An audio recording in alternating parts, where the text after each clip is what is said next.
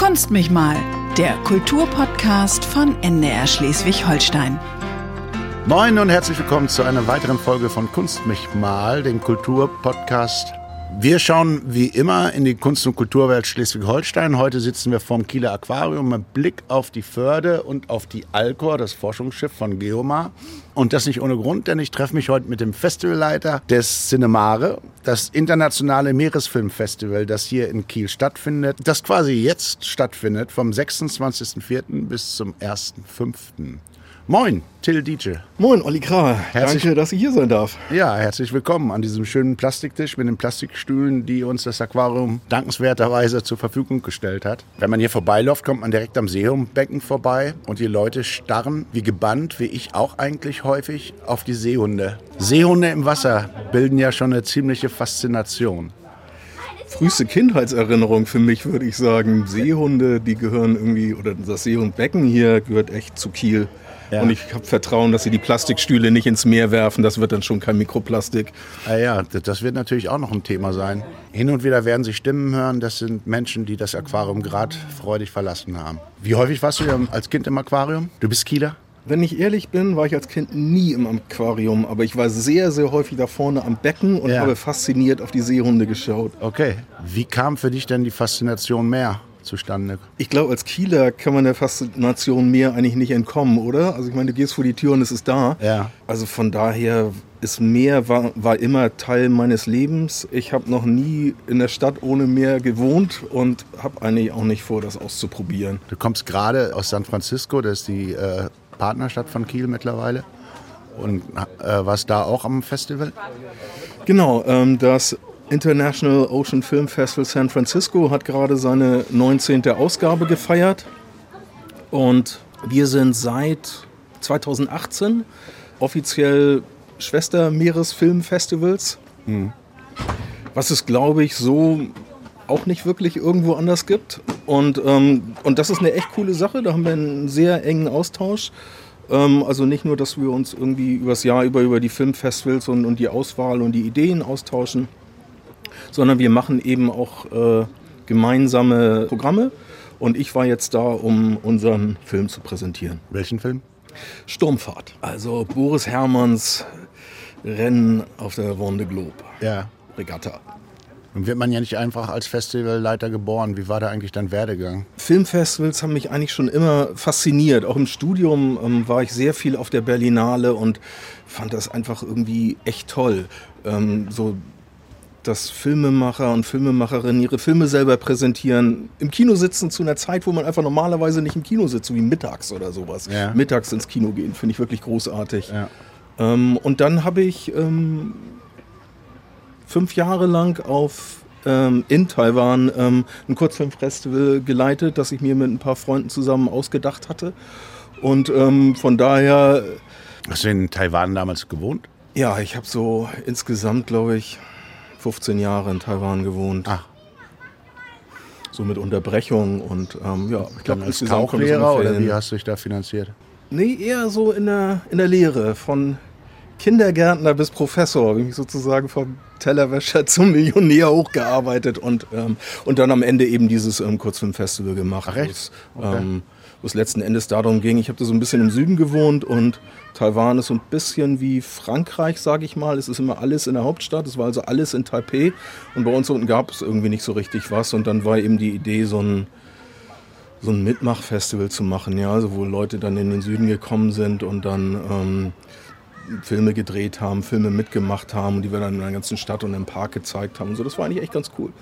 Und ähm, von daher war sozusagen Festival machen, ne, war irgendwie ähm, also war mir nicht fremd sozusagen die Idee, dass man ein Festival machen könnte. Und, ähm, und dann kam aber letzten Endes die Motivation darüber, natürlich nicht nur von mir, ne, das ist natürlich auch in der, in der Gruppe im Gespräch entstanden, aber die Motivation, dass das ein Meeresfilmfestival werden sollte, meine ganz persönliche, kam übers Tauchen. Ja, also über die,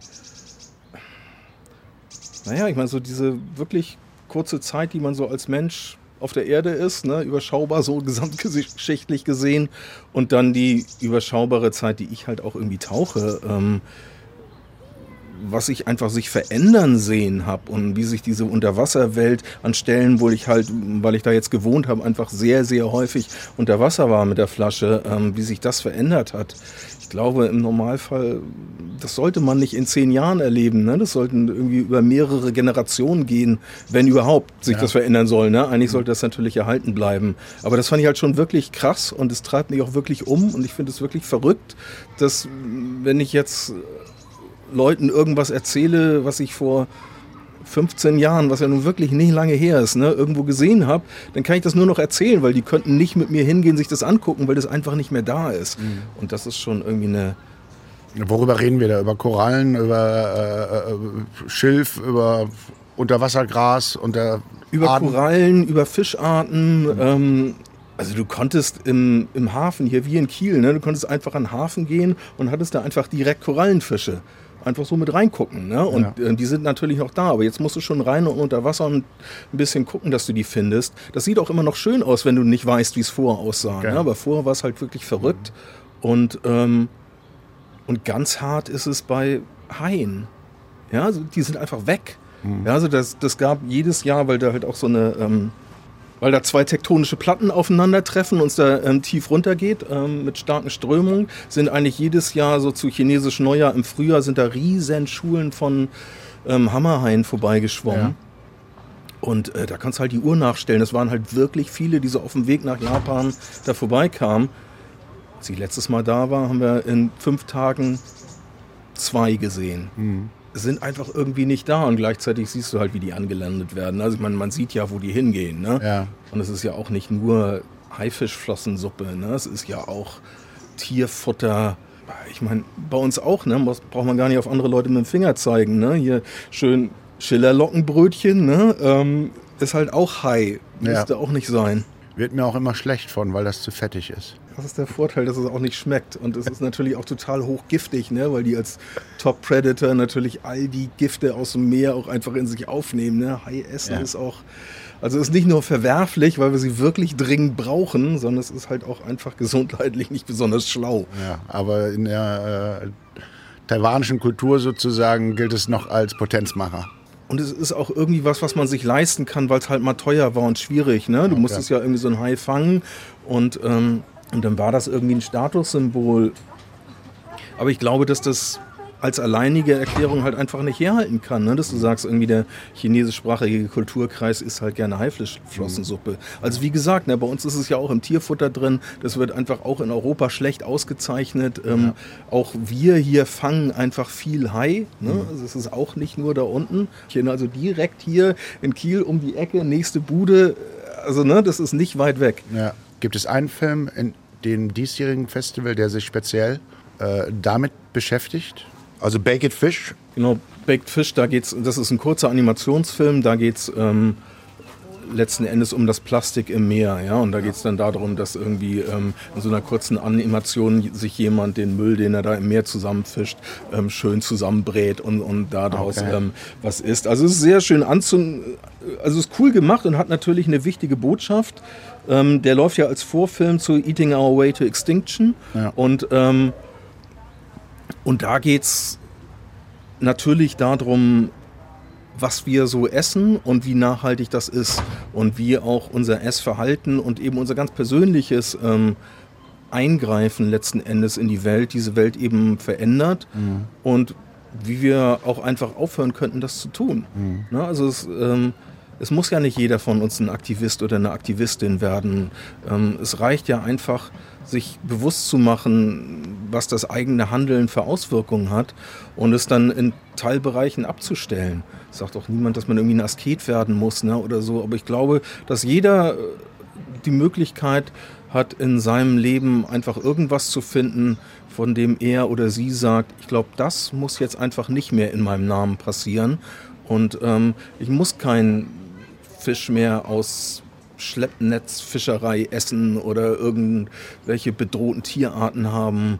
Ich muss keinen Korallenfisch, der lebend irgendwie von seiner Koralle weggefangen wird, wo er sich wirklich wohlgefühlt hat, ähm, damit er dann bei mir zu Hause im Aquarium wohnt. Das muss nicht sein, den brauche ich nicht bei mir, damit mein Leben besser wird. Ja. Und ich glaube, wenn jeder sich einfach so ganz kleine Sachen rausnimmt, dann macht es zumindest nicht schlechter. Ich habe diese Woche erfahren, das wusste ich auch nicht, dass ein Großteil der Omega-3-Fettsäuren, der in Kapseln verkauft wird, aus äh, Skrill gemacht wird. Aus antarktischen Skrill. Ja, und der dann dort Wahlen als Nahrungsgrundlage fehlt. Ne? Und also, Robben und Pinguinen und so weiter. Ne? Also Ja. ich, wirklich, also es besteht überhaupt keine Notwendigkeit, irgendwelchen Leuten da ihr Essen wegzuessen. Das geht ganz anders. Und auch diese ähm, Omega-3-Säure, ne, die kannst du genauso gut ähm, aus Algen zu dir nehmen, ne, wo wir übrigens hier in Friedrichsort sehr schöne Unternehmen haben, die sowas herstellen. ja, am Ähm. Ja. also äh, da gibst du wirklich überhaupt gar keinen Grund für. ja. Wenn ich dir noch einen Film vorschlagen darf, ich mache das Programm ja nicht alleine. Ne? Und ähm, suche ich mit meinem Kollegen Felix Arnold ähm, nach Surffilmen, die irgendwie in unser Programm passen. Ja. Und wir haben ja schon eigentlich immer Filme im Programm, die so ein bisschen um die Ecke gedacht sind. Und ähm, also wir würden jetzt keinen Surffilm ins Programm nehmen, wo es nur um Wettkampf geht und um gut aussehen und irgendwie ein dickes Ego haben. Ähm, die meisten Filme sind aber so. Ne? Das erste Wort in 90 Prozent aller Surffilme ist ich. Und danach geht es um irgendwie so einen Typen, der jetzt ganz neu erfunden hat und für sich entdeckt hat, dass Surfen eine spirituelle Ebene hat und dann den Rest des Films nur über sich redet. Also wirklich sehr, sehr schwer zu ertragen, also zumindest für uns beide. ja. Und da haben wir dieses Jahr äh, gemeinsam mit unserer Kollegin Chloé Batissou, das ist die Leiterin des Brest Surfilm Festivals, die kommt auch vorbei, ein Surfilm-Programm entwickelt, ähm, das sehr testosteronunlastig ist, ähm, also in erster Linie Frauen, weil die als Protagonistinnen echt angenehmer sind.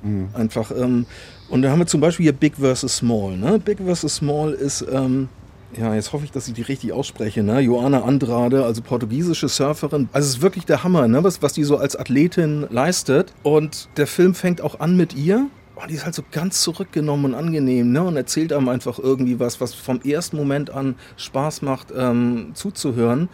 Und ich glaube, ab Minute fünf, also jedenfalls ganz früh am Anfang, rückt sie damit raus, dass obwohl sie so eine Top-Athletin ist, diese, diese Monsterwellen surft, sie halt schon irgendwie ganz schön Angst vorm Ertrinken hat. Und, ähm, und dann sucht sie sich eine ähm, finnische Apnoe-Taucherin so in der Hälfte des Films und fährt dann nach Finnland und übt mit der oder macht mit der so, so einen Crashkurs unterm Eistauchen. Ne? Dann bohren die sich so ein Loch ins Eis und an der anderen Seite bohren die sich nochmal ein Loch ins Eis und dann tauchen die halt mit Luftanhalten so von einem Loch zum anderen, ähm, damit sie da ihre Angst vorm Ertrinken verliert. Ja. Und ähm, Muss man mutig sein, um die Angst zu verlieren, tatsächlich. sehr. Ja. Und das ist wirklich, also beide Frauen, ähm, wirklich sehr, sehr beeindruckend und wirklich toller Film ähm, von der finnischen Filmemacherin, die auch zu Gast sein wird und den Film persönlich präsentiert. Ich glaube, für die Surffilme, das ist so definitiv eins meiner Highlights. Okay. Da haben wir schon zwei ganz unterschiedliche Aspekte eigentlich des Festivals, ne? oder der Filme des Festivals gehört. Äh, verschiedene Orte, Kulturforum, Pumpe. Genau, ähm, Kulturforum, Kino in der Pumpe, Studiofilmtheater am Dreiecksplatz, Ja. Metro-Kino im Schlosshof, Zigarre in der Wanderino Arena, Luna Club, Segelkino am Küstenkraftwerk und so eine Art Filmspaziergang, den wir Landgang nennen. Ja, was ist das für ein Projekt? Ähm, da wer- werden wir vom alten Markt zum Ben Briggs ähm, laufen und unterwegs immer Kurzfilme an die Häuserwände ah, projizieren. okay, schön. Und natürlich zum Abschluss ähm, die Ocean Parade, wo wir ähm, vom Welcome Center zum Landtag ziehen werden mit Trommeln und verkleideten Stelzenläuferinnen und was so eine Art ähm, Umzug für die Meere sein soll, aber eben mit Krach und Spaß und Fröhlichkeit. Okay, also eine fröhliche Demo sozusagen. Eine fröhliche Ja. Demo sozusagen, ne? Also irgendwie eine fröhliche Demo mit einem ernsten Hintergrund. Meeresschutz macht ja auch Spaß oder kann zumindest Spaß machen, ne? Also es ist ja auch ist ja auch Eigennutz, ne? Also je weniger Müll du da reinwirfst, desto geiler ist das halt auch beim Baden oder was auch du sonst für einen Wassersport machst. Also es ist ja einfach, es ist ja nicht irgendwas Abstraktes, sondern man macht das ja im eigenen Interesse, die Meere irgendwie nicht kaputt zu machen, damit sie uns als, als Nahrungs-, als Kulturraum, als Naherholungsraum erhalten bleiben. Mit wie vielen Zuschauern rechnest du so? Habt ihr da so eine eine Zielmarke? Also wir sind ja in einer sehr glücklichen Situation, ähm, dass wir von der Meeresschutzstadt Kiel gefördert werden Ja. und auch dieses Jahr ähm, Sponsoren gewonnen haben, wie zum Beispiel die Stadtwerke, die als Premium-Partner mit eingestiegen sind und was das das überhaupt möglich macht. Ne? Also es ist völlig ausgeschlossen, wahrscheinlich gilt das für alle Filmfestivals, aber definitiv für, für so ein Filmfestival, dass du mit, über die Eintrittsgelder ähm, die, die Kosten einspielen kannst. Ja. Also, also wie teuer soll das dann werden? Ähm, natürlich freuen wir uns, wenn Leute kommen, denn deswegen machen wir es natürlich. Naja, ne? Also- ähm, ähm, aber, aber es gibt nicht sowas wie, wie ein Point of No Return, wo du sagst, irgendwie das Filmfestival ist dann irgendwie bedroht, wenn keine Leute kommen. Ja. Ähm, aber, aber natürlich hoffen wir, dass sich ähm, viele Kielerinnen ins Kino kommen. Die Kinos haben alle sehr gute, jetzt lange erprobte Hygienekonzepte. Und wir haben wirklich eine tolle Filmauswahl. Also Ja. wir haben uns da wirklich lange hingesetzt und uns echt viel Mühe gegeben. Ähm, also kann ich nur jedem und jeder raten, kommt vorbei, guckt euch ein, zwei Filme an. Da dieser Podcast auch äh, in Schleswig-Holstein landesweit wahrgenommen wird, dürfen auch die aus Preetz und Flensburg kommen, würde ich sagen. Ähm, wir freuen uns ganz besonders Und nicht nur Kieler. über die aus Preetz und Flintbeck und ähm, aus, dem, aus dem ganzen ähm, Bundesland zwischen unseren zwei Meeren, definitiv, natürlich. Und äh, man kann natürlich auch ähm, mit NASH und ähm, sozusagen mit öffentlichen Verkehrsmitteln kommen. Das ist ja fast schade, dass dieses 9-Euro-Ticket erst am 1. Juni kommt. Am Samstag, den 30.04., habt ihr auch äh, einen besonderen Tag, Filmfestivalland Schleswig-Holstein. Da stellen sich die verschiedensten Festivals Schleswig-Holsteins vor. Äh, ist ja auch eine klasse Idee, dass man auf dem Festival die anderen kurz einen Raum gibt, um sich zu präsentieren. Genau, ähm, also die Idee, die dahinter steht, ist, wir sind ja alle nicht alleine. Ne? Ja. Und, und jetzt in diesem Falle m, würde ich sagen, halt das ein, ein Kulturhintergrund, ne? zu sagen, okay, also eben das Schleswig-Holstein, da passiert schon auch einiges und ähm, wirklich auch ganz unterschiedliche Filmfestivals mit ganz unterschiedlichen Schwerpunkten. Und da hat, haben die ähm, Flensburger Kurzfilmtage letztes Jahr den ersten Aufschlag gemacht und da haben wir sozusagen gerne den Ball aufgenommen und gesagt, das machen wir auch, finden wir super. Und dann laden wir eben alle Filmfestivals, die Lust haben mitzumachen, ein, ähm, sich mit einem Kurzfilm in einem gemeinsamen Schleswig-Holstein-Programm zu präsentieren. Also ein Potpourri sozusagen hat man dann im Metro-Kino. Genau, im Metro-Kino. 30.04. um 14 Uhr. Ja. Eine ganz andere Frage. Letztes Jahr ist das Filmfestival ja rein digital gelaufen. Jetzt wieder, wenn man so will, normal bis hybrid. Wahrscheinlich gibt es auch noch digitale Angebote. Äh, wie ist jetzt die Umstellung eigentlich? War das schwierig, wieder da in den Modus zu kommen, in den Trotz zu kommen, die Leute anzuschreiben, die Verleiher, die Regisseure? Ich glaube, gibt es zwei Antworten drauf. Also die erste Mal, nee, schwierig war es gar nicht, sondern wir sind echt glücklich, endlich wieder im Kino zu sein, denn da gehört das Festival natürlich hin. Ja. Ähm, und das hast du auch bei den Filmemacherinnen gemerkt, ja. Also die waren auch irgendwie glücklich, irgendwie ihre Filme wieder ähm, in Richtung Leinwände zu schicken oder sowas. Ne? Also das war jetzt nicht schwierig, das neu anzuschieben oder Ja. sowas. Das kann man nicht sagen. Ähm, eigentlich war das bei allen von, weiß ich nicht, also Euphorie war eigentlich eher so das bestimmende Gefühl dabei, würde ich sagen. Und du hast recht, ähm, wir waren letztes Jahr ähm, Hybrid.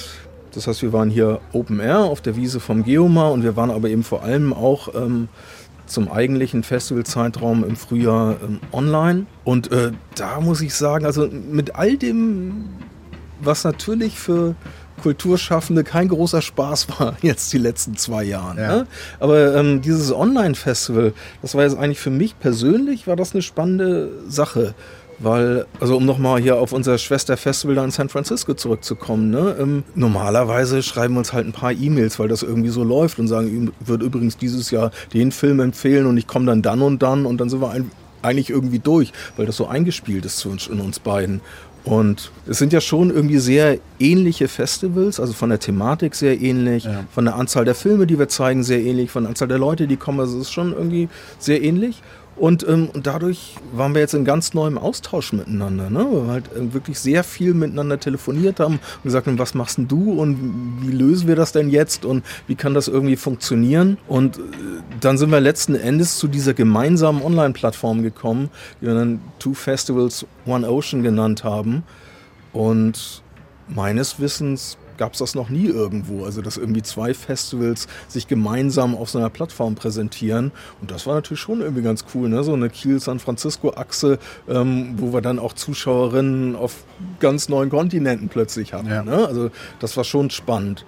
Aber, aber deswegen bin ich trotzdem glücklich, dass wir jetzt wieder im Kino sind, denn es geht ja um die Begegnung. Ne? Es ja, geht ja darum, dass sich irgendwie Publikum mit Filmemacherinnen, mit Wissenschaftlerinnen und ähm, also dass sich sozusagen jeder an der Kinobar trifft, ne? den Film guckt, dann danach ein Q&A, ein Gespräch und dann eben nochmal irgendwie beim Bier oder bei einer Brause irgendwie an der Kinobahn ein Gespräch. Das ist ja schon irgendwie das, wovon ein Festival lebt und wofür wir es eigentlich machen. Man will natürlich als Filmemacher, Filmemacherin auch die Reaktion des Publikums erleben. Also äh, definitiv, ja. ne? Also das ist natürlich Aber für die also es ist eigentlich ein schönes Beispiel auch dafür, dass diese Städtepartnerschaft Kiel, San Francisco ja jetzt nicht nur symbolisch ist und in, an dem Beispiel ja funktioniert und, und was äh, hervorgebracht hat. Definitiv. Ja. Aber ich glaube, das gilt eigentlich für fast alles im Leben. Ne? Du musst es irgendwie leben und mit Inhalten füllen, du musst da irgendwie Lust zu haben und äh, Menschen finden, die das gerne mit dir zusammen machen möchten.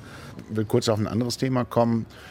Überhaupt die Wirtschaft in Schleswig-Holstein fördert die Kultur. Es gibt den Kulturring seit 50 Jahren, der ist gar nicht so bekannt, muss man sagen. Äh, und das Jubiläum hätte eigentlich jetzt doch dazu beitragen sollen, das vielleicht noch bekannter zu machen. Es gab eine aufwendig produzierte Festschrift und eine Ausstellung, die hätte stattfinden sollen zum Jubiläum, aber wie euer Festival ist auch die erstmal flach gefallen aufgrund der Pandemie in Schloss Gottorf. Aber jetzt unter dem Titel Moby Dick und die Röhrenkatze findet diese Ausstellung endlich statt mit leichter Verspätung. Und mein Kollege Per Axel Kröske, der hat 50 Jahre Kulturring mal Revue passieren lassen. Die Arbeit ist uns zerbrochen, als wir sie aufgebaut haben. Dann haben wir sie aber mal unter UV-Licht angesehen und haben gemerkt, holla, was ist denn da alles dran, was nicht tot ist, nämlich Klebstoff. Eingriffe nennt sich die steile Sockelplastik des Kielers Rolf Simon Weidner, die der Kulturring 1981 erworben hat und die der Künstler vor dem Vorfall offenbar schon mal geklebt hatte. Umtausch ist da schwierig, meint der Kurator der Jubiläumsausstellung Ulrich Schneider, der den Kulturring bei den Neuanschaffungen berät. Wissen Sie, das ist so eine Sache hier bei Störer. Das sind Blätter eingeklebt, die sich vorwölben. Da können wir auch nicht sagen, Regress, Regress, sondern äh, wir müssen damit leben, wie es ist. Und unten, es ist mehrfach geklebt. Wir können es heute nicht mehr nachvollziehen, dass es eben nicht ursprünglich so intendiert war. Gekauft wie gesehen, das ist bei Kunst immer so. Den heutigen Gesamtwert aller Werke gibt der Kulturring mit etwa 2 Millionen Euro an. Das entspricht grob überschlagen der Summe sämtlicher Ankäufe. Und es ist schwer zu bemessen, denn die Sammlung steht ja heute nicht zum Verkauf. Trotzdem stellt sich bei der Auswahl im Nachhinein natürlich die spannende Frage, was war top, was flop. Selbst wenn wir auch vielleicht temporär sagen, Mensch, das sind schwache Arbeiten. Ich bin mir sicher, der Tag kommt, wo wir auf diese Arbeiten auch wieder zurückgreifen, weil eben irgendwo der inhaltliche Bogen da ist, in den sie dann genau passen. Und was würde sich heute gut verkaufen? Schneider denkt da zum Beispiel an die Ölbilder und eine Zeichnung des Itzehoers Wenzel Hablik.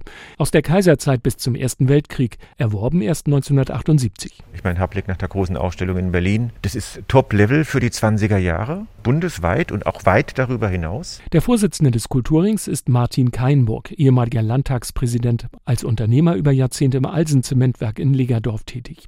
Wenn er heute Künstlerinnen und Künstler besucht, dann sind das erlebnisreiche Termine, meint er. Ich erinnere mich an viele Besuche. Zum Beispiel Wolfgang Bergmeister wohnt jetzt in der Nähe von Husum. Wir sind aufs Land gefahren, mitten in eine Idylle, in einen manchmal etwas verwilderten Park und dann in sein Atelier auf einen alten Boden in einem alten Bauernhaus über eine wackelige Treppe. Und dann hat er mit großer Begeisterung erzählt, warum ein Baum wie ausgerichtet ist und plötzlich sieht man, was so ein Bild hergeben kann, was man vielleicht vorher nur flächig betrachtet hatte. Auch bei der Bildhauerin Maria Hülz in Dagebüll hat Keinburg schon vorbeigeschaut. Wie läuft so ein Treffen aus Sicht der Künstlerin ab? Ich erzähle über meine Arbeit und sie schauen überall und sie stellen sich in kleine Gruppen zusammen und ich habe keine Ahnung, worüber sie sprechen. Vielleicht über die tanzenden Quadrate. Dancing Squares 3 heißt die Arbeit. Schiefer und Alabaster mit ästhetischer Struktur, schwarz und weiß, unregelmäßig aufeinandergelegt und gekippt. Der jüngste Ankauf von 2020. An einen Besuch bei der Künstlerin Karin Witte erinnert sich Ulrich Schneider noch ganz besonders. Wir treffen uns, wir gehen ins Atelier, sie zieht Bilder raus und fragt, wie ich die finde. Einmal war mir es richtig peinlich. Ich sage ihr, dass eine Ecke mir nicht so gut gefällt. Sie greift zum Pinsel und verändert das Bild. Da war ich total erschrocken, weil ich wollte nicht, dass sie das Bild ändert. Ich fand nur eine Stelle nicht so, so schlüssig, wie sie es dargestellt hatte. Garantiert nicht mehr verändert wird die Röhrenkatze, die der Ausstellung den Namen gibt und die Ulrich Schneider als Maskottchen der Sammlung bezeichnet. Eine Arbeit des Nibeler-Künstlers Richard Heitzmann aus dünnen Kupferrohren, während Moby Dick ein Zyklus aus Radierungen von Eckhard Thieme ist. Ja, Moby Dick und Röhrenkatze, die Ausstellung des Kulturrings 50 Jahre noch zu sehen bis zum 3.10.2022 äh, auf Schloss Gottdorf. Hast du einen Lieblingsgegenstand? Röhrenkatze, wäre das was für dich? Röhrenkatze klingt total großartig. Ähm, ich glaube, mein Lieblingsgegenstand ist aber eher in Richtung Moby Dick. Ich glaube, mein Lieblingsgegenstand ist eine Taucherbrille. Eine Taucherbrille? Ah ja. Weil sie einem ermöglicht, Sachen zu sehen, die man ohne sie nicht sehen könnte. Ja. Man kann den Kopf unter Wasser stecken und in eine ganz neue Welt eintauchen. Und durch diese Brille kann man auch mit unseren Augen unter Wasser was sehen. Mhm. Ah, schön. Ist ja auch ein bisschen eine Metapher tatsächlich. Ja, auch das. Ja. Aber äh, schnorchelst du lieber oder lieber mit äh, Flasche? Ich bin, wenn ich ehrlich bin, ein bisschen zu doof zum Schnorcheln. Da läuft mir so viel Wasser ins Schnorchel rein. Also ich bin sehr viel lieber ähm, mit Flasche unterwegs und, ähm, und finde auch einfach bei Druck unter Wasser atmen schon toll. Ja. Und wenn man dann noch coole Sachen sehen kann, umso besser.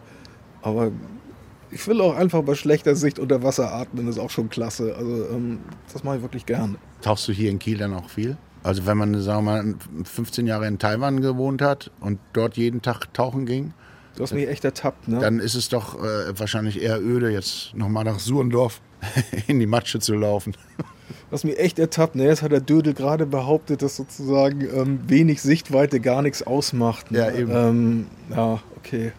Stimmt Selber nicht schuld, ganz. wenn man sowas sagt, Stimmt ne? nicht ganz, was Kiel angeht. Stimmt nicht ganz, was Kiel angeht. Ja. Ähm, ich mag Kiel wirklich gerne, aber in Kiel tauchen. Ja, Da gibt es schon echt coolere Tauchreviere auf der Welt, muss ich sagen. glaube ich. Das ist eine schöne Parallelität eigentlich. Ne? Also, äh, so wie du gesagt hast, dein Lieblingsgegenstand ist die Taucherbrille. Äh, hast dadurch die Möglichkeit, eine ganz neue Realität äh, zu sehen und der zu begegnen. Ist das Kino ähnlich? Das stimmt, das ist mir überhaupt nicht aufgefallen, aber ja, hast du recht. Ne? Und auch, auch mit der Taucherbrille ist man ja sozusagen auch ähm, fokussiert in eine Richtung, wie Ja. mit der Leinwand. Sehr gut, das müssen wir für den nächstes Jahr, jetzt 2023 für den Trailer irgendwie nutzen, diese Parallelität. Sehr schön. Gut, dann beenden wir es mit dieser Erkenntnis. Besten Vielen Dank, Dank. Till Dietsche. Vielen Dank, Olli Grahl. An der Technik war Bernd Hausschild und das Festival vom 26.04. bis zum 1.05. können Sie es besuchen in den genannten Orten. Das war Kunst mich mal. Tschüss. Kunst mich mal, der Kulturpodcast von NDR Schleswig-Holstein.